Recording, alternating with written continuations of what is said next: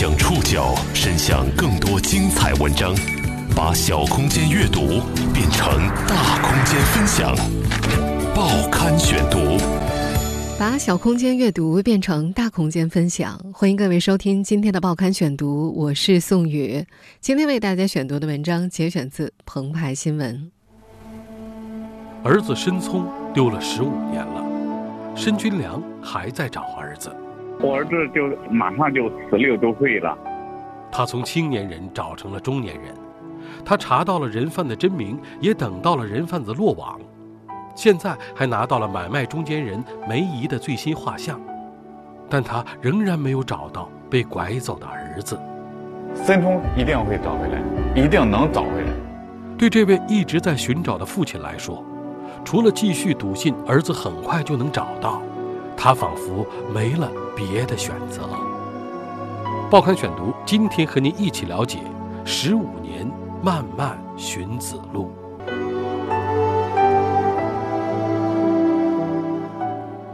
今年九月末，四十二岁的申军良用完了今年第五次寻找大儿子申聪的费用，从广东河源的紫金县回到了山东济南。第六次出发的钱还没借到，他只好。在出租房中回复线索，接受采访。今年一九年到现在，我去了五趟广州，非常感谢这么多年咱们这么多啊媒体朋友帮对我们的帮助。申军良的大儿子申聪是二零零五年一月四号在广州增城的出租屋里被人抢走的。那天，他正在电子玩具制作工厂里上班开会，那时他已经是住宿部门的负责人了，管着数千号的工人。十点四十二分，妻子的电话一打来，他就知道出事儿了。刚刚散会出来，我妻子打电话啊，用你全力在在喊着：“你快点回来，儿子被人家抢走了。”妻子的声音嘶哑，听起来像被人掐着脖子一样。他僵在会议室的门口，直愣愣地重复着妻子的话，喊着：“我的儿子被抢走了。”同事们围过来，七嘴八舌的出谋划策，他一句也没听进去。他拨开前面的人，拔腿就往公司外头奔。还没到家，申军良就远远看见妻子穿着单薄的外褂，失魂落魄地站在离家二十米远的派出所门口。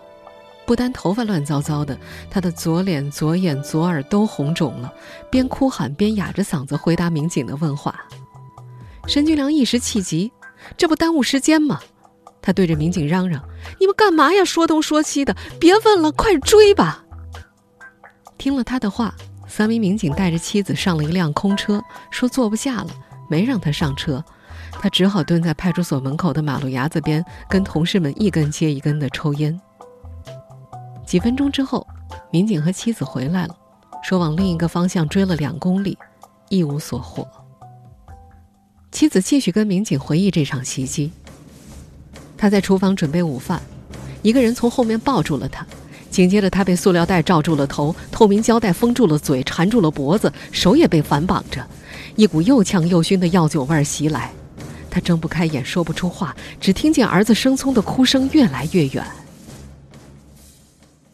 申聪是申军良的第一个孩子，承载了他最多的期望。他把妻子送回农村待产的时候，放童歌 DVD 和母婴用品装了七八个包。把父亲的三轮车车斗塞得满满当当的。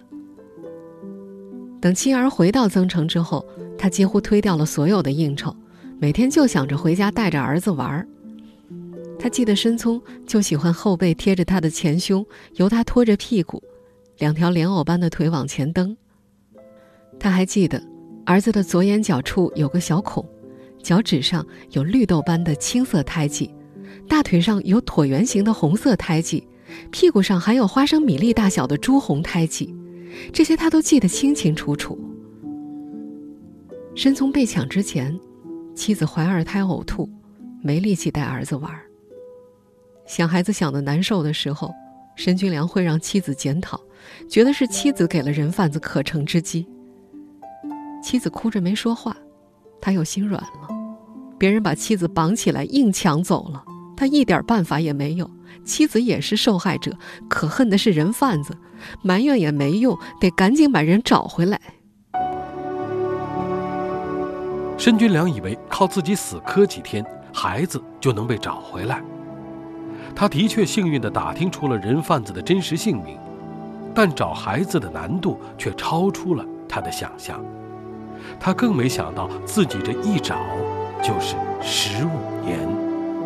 报刊选读继续播出：十五年漫漫寻子路。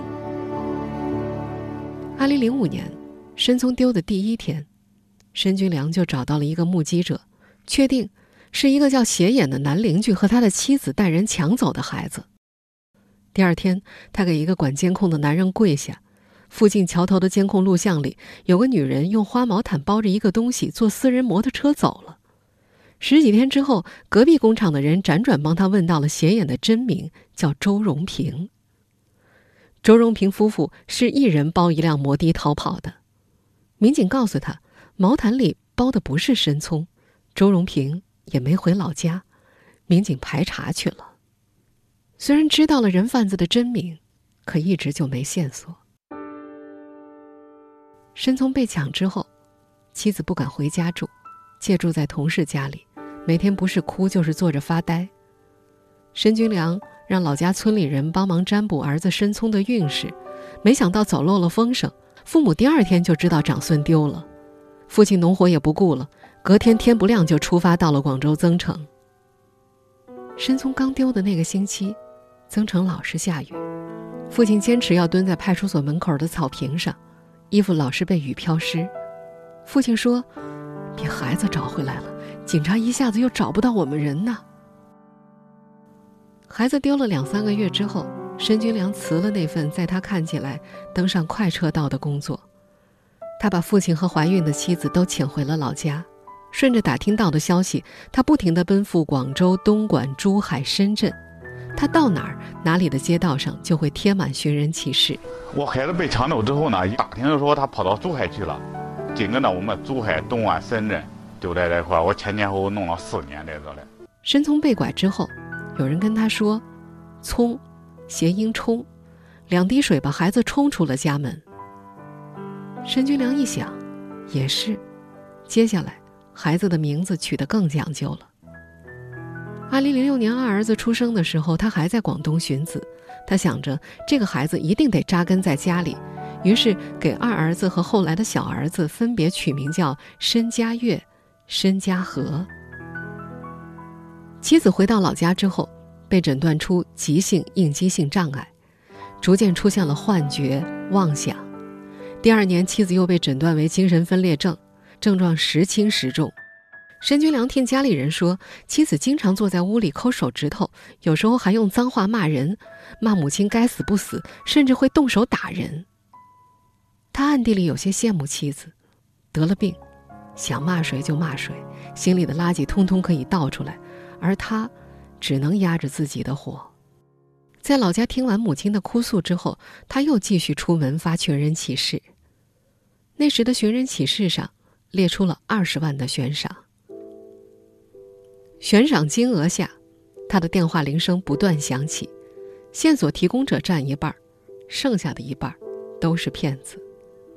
曾经有人在网上给他留言：“爸爸，我就是申聪。”没聊几句。那个自称申聪的人就发了一句：“爸，我没钱了，你可不可以转点钱给我？”申军良自我安慰：“有人来骗，证明他的寻人启事没白贴。”二零零八年春节，申军良从广东回到了河南老家。那天晚饭之后，他陷入明年是继续走在路上，还是回归家庭的纠结。快四年下来，广东该找的地方都找遍了。老家的半亩地皮，近乎全新的联合收割机卖了十二万六，全被花光了。他之前存下的九万多存款分毫不剩，身上还压着二十多万的外债。过完春节之后，申军良带着全家前往济南，在表哥的工厂里做货车司机，送货一趟连着一趟，在工厂宿舍里睡个囫囵觉，第二天又得去外地，一个月基本也就在家待个一两天。广东号码月租太贵了，他办了个济南的号，印刷在新版悬赏十万的寻人启事上。旧号码他也不敢注销掉。哪个号码收到线索，他就去表哥那儿支个一万块，跑去广东，找老乡，找基层派出所打听，贴寻人启事，钱花的差不多了，他再回到济南。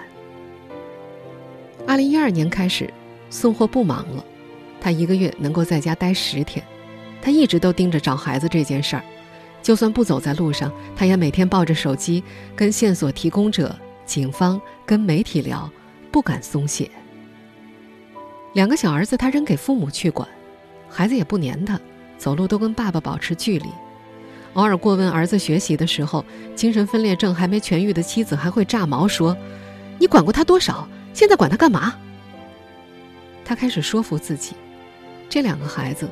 起码是在亲人身边的，有爷爷奶奶照看着，他也没听说过儿子受过什么欺负。而申聪呢，他寄人篱下，会不会得到足够的爱呢？如果申聪在哭的时间，有没有人去抱他？有没有人去哄他？我经常想这个问题。寄人篱下的申聪会不会得到足够的爱？申军良一直反复问自己这个问题。最接近问题答案的时候是二零一五年到二零一六年，他似乎看到了找到孩子的曙光。报刊选读继续播出《十五年漫漫寻子路》。二零一五年秋天，申军良通过微博联系上时任公安部打拐办主任陈世渠。一开始对方还不相信，知道人贩的真名会十年找不到孩子。核实之后，陈世渠告诉他。已经部署。想着人贩快要落网，申军良按捺不住，他九月份就去了广州。警方让他指认孩子被抢的房间号，还要补充口供。他整个人都沉浸在兴奋劲儿里。警方说想要一窝端起整个人贩组织。他带着好消息回家过了个春节。二零一六年三月五号十一点五十六分，他准确的记得，妹妹那时在厨房做面条。他正揣着手机从房间走向客厅，一条来自志愿者的信息说：“抢你孩子的人贩子已经落网了。”他马上喊住妹妹，说：“申聪马上就要回来了。”妹妹也高兴得直掉眼泪。两个人饭都没吃就去了超市，给申聪买内衣、买书包、买写字桌，还买了五箱白酒、三条玉溪，准备用来请客吃饭的，还有锦旗。他甚至请教了一位民警写抬头的门道。对方发给了他一个具体科室的名称，这让他更加确信案子接近尾声了，申聪马上就能回家了。他高兴坏了，一个劲儿地想着怎么把孩子接回来。他寻思着，火车太累，飞机太贵，还是汽车好。饿了困了就能下高速，找个地方吃饭睡觉。如果孩子的养父母追着不放人，车速一加，断得干干净净。他还想着得找一辆快一点的车。他特意让表哥找朋友借了辆别克，来回四千多公里，先得给车做个保养，到加油站把加油枪一提再提，一直到油要溢出口子了。那段时间，手机被他放在家里信号最好的地方，别人打电话说不了两句他就要挂，生怕错过了什么。一天，一周，十天，停在楼下的那辆别克车。始终没有出发。他又拖了几天，还是把车还了回去，自己一个人买票去了广州。等到二零一六年十月十九号第一次开庭，申聪还是没踪影。在法庭上，公诉机关指控，申聪被抢的那天，周荣平和妻子陈寿碧在楼下放风，杨朝平、刘正红闯进家里。将申军良的妻子于小丽捆绑之后，强行抱走了申聪，交给了人贩子张维平。张维平以一万三千元卖出申聪之后，其他四人瓜分了一万元赃款。张维平交代，申聪卖给了增城本地的一个阿姨，那个阿姨经常去湘江路富鹏麻将馆玩。庭审结束之后，申军良就追去了湘江路，到处贴寻人启事，遇上卫生检查。白天环卫工人跟在他屁股后头铲，他就等环卫工人下班之后熬夜贴。申军良不会说粤语，跟本地人也不熟。一天上午，他瞄准了湘江路一个擦鞋匠，他听说对方擦了二十多年鞋了，家长里短的事情他肯定清楚。他坐过去，边擦鞋边讲自己找孩子的苦楚，别人付三五块，他临走时给了二十块。下午再去的时候，那个擦鞋匠给他列出了买过孩子的家庭，告诉他各家的情由。他掏出本子一个个记下，可是他和警方一户户对比，发现没有一个吻合张维平的描述。那时他陷入了无边的绝望，又不敢跟家里人坦诚自己不想活了，很累。但思来想去，他不愿放弃。他越来越怀疑张维平没说真话，可为什么撒谎呢？是不是把申聪弄残了不敢说？是不是孩子没有了？还会有更恐怖的事情让张维平必须撒谎吗？他不停地恳求警方再次审讯张维平。到了二零一七年六月左右，张维平终于交代了新的事实。他称，二零零三年到二零零五年，自己拐卖了九个小孩。除了申聪，其他孩子都是他作为出租屋邻居，趁其他家长不备带走的。通过一个叫做梅姨的中间人完成交易，包括申聪在内，八名男童都被卖到了河源市紫金县。在二零一七年十一月的开庭审理上，申军良见到了这个案子里的其他家长。湖南郴州的邓自和夫妇以卖米粉为生。他们被拐走的二儿子邓云峰在家里排行老二，其他三个孩子还在读书。湖南永州人李树全在广州的工地上工作，妻子在老家养育两个儿子。江西人丁忠友在老家搞建筑，也在家中照顾小孩。杨家新的父亲杨江，二零零八年十月在没找到孩子回程的火车上心灰意冷跳车身亡。杨家新的母亲改嫁来参加开庭的，只有孩子的大伯。和申军良不同的是，这些被同一个人贩子拐走孩子的家庭，一开始不知道人贩真名，他们寻子毫无方向。渐渐的，这些家庭一个个回到老家，生下老二或老三，极少还走在寻子路上。二零一七年的这次庭审，再度点燃了他们寻子的热情，但坚持下去的也只有申军良一个。报刊选读继续播出。十五年漫漫寻子路。二零一七年十一月的庭审结束之后，几个同案家长把孩子们的信息都印在了同一张寻人启事上。他们一起在人流密集的广场集市上发放，地毯式的搜索紫金县的学校。集体寻子的头一天，在紫金县晚饭，大伙一块喝酒。申军良举起酒杯给大伙儿打气，他说。范围已经缩小到紫金县了，大家努力，一定要找到孩子。其他家长们也站起来，伸直胳膊，哐一下碰杯，饮尽杯中酒。申军良给大伙儿建了个微信群，叫做“被同一伙贩子拐走孩子的群体”。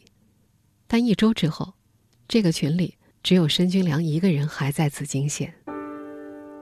湖南永州人李树全说：“需要回家赚点钱，再来紫金县。”郴州人邓自和也放不下家里的米粉生意和孩子，回了老家。他说：“我们不能把身边的孩子放下，不然我们亏欠的就不只是云峰了。”邓自和的妻子邓淑环也说：“小云峰被拐的前几年，他没心思赚钱，没心思照顾孩子。有一次，大女儿在学校被人骂穷鬼，带着被抓破的脸回家哭诉，说自己再也不要上学了。”邓淑环说：“他那时候顿时就清醒了。”必须要先赚钱，先保护身边的孩子。他想，现实是很残酷的。要是找到之后没什么资本，孩子在养父母家过得很好，不一定会回到亲生父母的身边。也是在这一年的年尾，申军良第一次有了回归家庭的想法。这年腊月的一天，他坐在客厅回复关于申聪的消息，一抬头发现家里就自己一个人，他又忘记接孩子了。他跑到小区门口，正好碰到两个儿子回家来。小儿子的背被书包压得有些弯，还是不肯卸下书包给他。他就一手拎一个儿子的书包手提袋，帮他们往上提一提。小儿子跟他说：“爸，没事儿，我们两个经常走着回来。”听到儿子的话，申军良喉头有些发紧，鼻子有点发酸。出于对两个儿子和家庭的亏欠，他放话给媒体，说自己要找一份工作。但春节一过完，新的线索一出现，申军良又去了广东。可是过完春节之后，那边范围这么小了，也知道在紫金县了，根本停不下来。那边不停有人提供线索。二零一八年九月，他去了紫金县黄沙村。张维平交代，这里住着一个姓彭的老头，曾经跟梅姨同居了几年。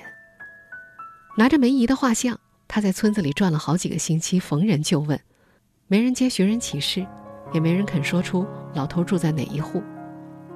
申军良偏不信邪，他在村里农舍每个拐角都贴上了申聪的寻人启事，他还花了十几天去把镇上赶集的必经之路从头到尾全给他糊了个遍。后来。中央电视台的记者来了，一路跟着他拍去了村委会、派出所，说要播出去。申军良终于被领到了老头面前。再后来，他隔三差五就去老头家，叔叔长、叔叔短的叫着，还巴结老头的儿媳妇儿，让他帮忙翻译粤语。一连三个月，他变着法的想从老头的牙缝里得知一星半点的线索，可一到关键处，对方就说记不得了。那年冬天。有人找到申军良，说梅姨在紫金县附近的和平县帮人算姻缘。有个声称见过梅姨的人拿了申军良的钱，指着线人发来的照片说：“是的，见到他就直接抓吧。”申军良感觉自己的头发都要立起来，浑身的血都是热滚滚的。还没到那个女人的院子，他就盘算好了怎么抓人了。在他的计划里，荀子家长阿华用一辆破面包车载着他去那个女人的院子。一个本地人假装求问姻缘，多给些钱拖延时间。他站在一旁，边帮腔边用手机偷拍。另一边，一个寻子家长提前把老头堵在家里，端茶送水，给他点烟，把照片给他辨认。申军良还联系了增城警方，他想这样还没执行死刑的张维平也会看到这张偷拍照。一切如期进行，申军良和阿华盯着那个女人，他们想。那个女人一有逃跑的迹象，身强力壮的阿华就会把她抱起来，扔进破面包车，拉去派出所。可过了一会儿，消息传来，老头说，那个女人不是梅姨，张维平也说不是。申军良一开始不信，直到警方告诉他，那个女人的生活轨迹无法跟梅姨匹配，他才灰溜溜的放弃了。二零一八年十二月。广州市中级人民法院对被告人张维平、周荣平、杨朝平、刘正红、陈寿碧拐卖儿童一案进行一审公开宣判。张维平、周荣平被判处死刑，杨朝平、刘正红被判处无期徒刑，陈寿碧有期徒刑十年。申军良觉得自己是个失败的人，这十几年里，他只做了一件事：找申聪，还没找到。但他依旧不愿放弃，他说：“爬着也要把孩子找回来。”报刊选读继续播出。十五年漫漫寻子路，人到中年，这个一直在找儿子的男人，没房没车，他欠下了五十万的外债。到我孩子被抢将近十五年，至今我一无所有。现在我外债五十多万，一直走在路上找孩子。他没有任何娱乐活动。除了申聪，同龄人跟他没有共同话题，更玩不到一块。就是说，现在人贩子没一还没落，失去一个孩子，对一个家庭，他都致命性的，相当于这个对一个谋杀，比远远超过谋杀，真的。他一度认为，人有心事是戒不了烟的。抽烟抽得最凶的时候，他一天能够抽两包五块钱以内的烟。二零一六年频繁去广东寻子之后，借钱越来越难了，他有时还睡在草坪上省钱。再后来，他省下烟钱买方便面，这样也就把烟给戒了。很多人问他什么时候才能够找回孩子，他不知道是不是自己太敏感，有时候会怀疑那些人纯粹就是想让他早点还钱。去年，他回老家，却找不到父亲，直到天都黑了，村里大多数人家都吃晚饭了，父亲才湿漉漉的回到家里。七十多岁的年纪。老父亲去接了挖天然气管道的活儿。母亲见他回家，欣喜地把他领到厨房的一个小桶边，兴高采烈地说：“我让你看一下，我逮了个什么东西。”还没完全揭开，母亲就叫道：“啊，怎么死了？”他看到的那只死掉的小刺猬，在农村可以卖五块钱。母亲总是佝偻着背去地里趴着捡洒落的大豆。还拿大夹子去田里逮些野鼠卖。隔两天，母亲又在同一个地方逮住了一只刺猬，回家还开心地嚷嚷：“这个不能死了。”可申军良却没法开心。父亲知道申军良没钱，照例给了他一千块。他知道这些钱都是怎么来的。逢年过节，其他兄弟姐妹给父母买老年用品的时候，父亲总是说：“买东西不如拿钱实在。”他一年年的找孩子，父亲就一年年的省钱匀给他。父母都已经老了，父亲还在跟他说：“什么都比不上找人重要。”母亲偶尔会心疼儿子在外风餐露宿，孙子没人照顾，会试探性的问：“不行，就稍微先缓缓。”妻子也说过狠话：“不要找了。”他梗着脖子回复：“谁不找都可以，我找。”他不想要做一个失败的父亲，一个失败的男人。他觉得只有找到申聪，他才可以放下担子，给父母一个交代，再把这个瘫痪的家重新经营起来。他自信自己一心一意工作，一定会赚够钱还上债的。今年梅姨的最新肖像照发布之后，有民警直接跟他联系，要申聪的照片和各种材料，还要他点清楚左眼的小孔胎记在什么位置。申军良跟原办案单位核实了对方的电话，他听说警方出差越来越频繁，申聪的案子接近尾声了。但他谁都没告诉，万一不是呢？他怕父母年龄大了受不了，一个人在路上走了这么多年，他早习惯了冷暖自知，他不想别人陪着他一起悬着一颗心。要是找不到呢？他很少被问到这个问题。他猜，别人也知道，这个假设有点残忍。如果有人问的话，他就用“不知道、不敢想”搪塞过去。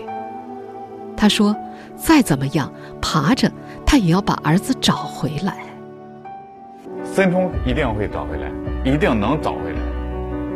我这一辈子，再怎么样，我爬着。如果申聪一直都没找回来，我爬着我就去找他。如果有一天我走不动了，我会告诉我身边两个孩子。他和哥哥被别人抢走，被卖拿了。听众朋友，以上您收听的是《报刊选读》，十五年漫漫寻子路。我是宋宇，感谢各位的收听。今天节目内容节选自澎湃新闻。收听节目复播，您可以关注《报刊选读》的公众微信号“宋宇的报刊选读”。我们下期节目时间再见。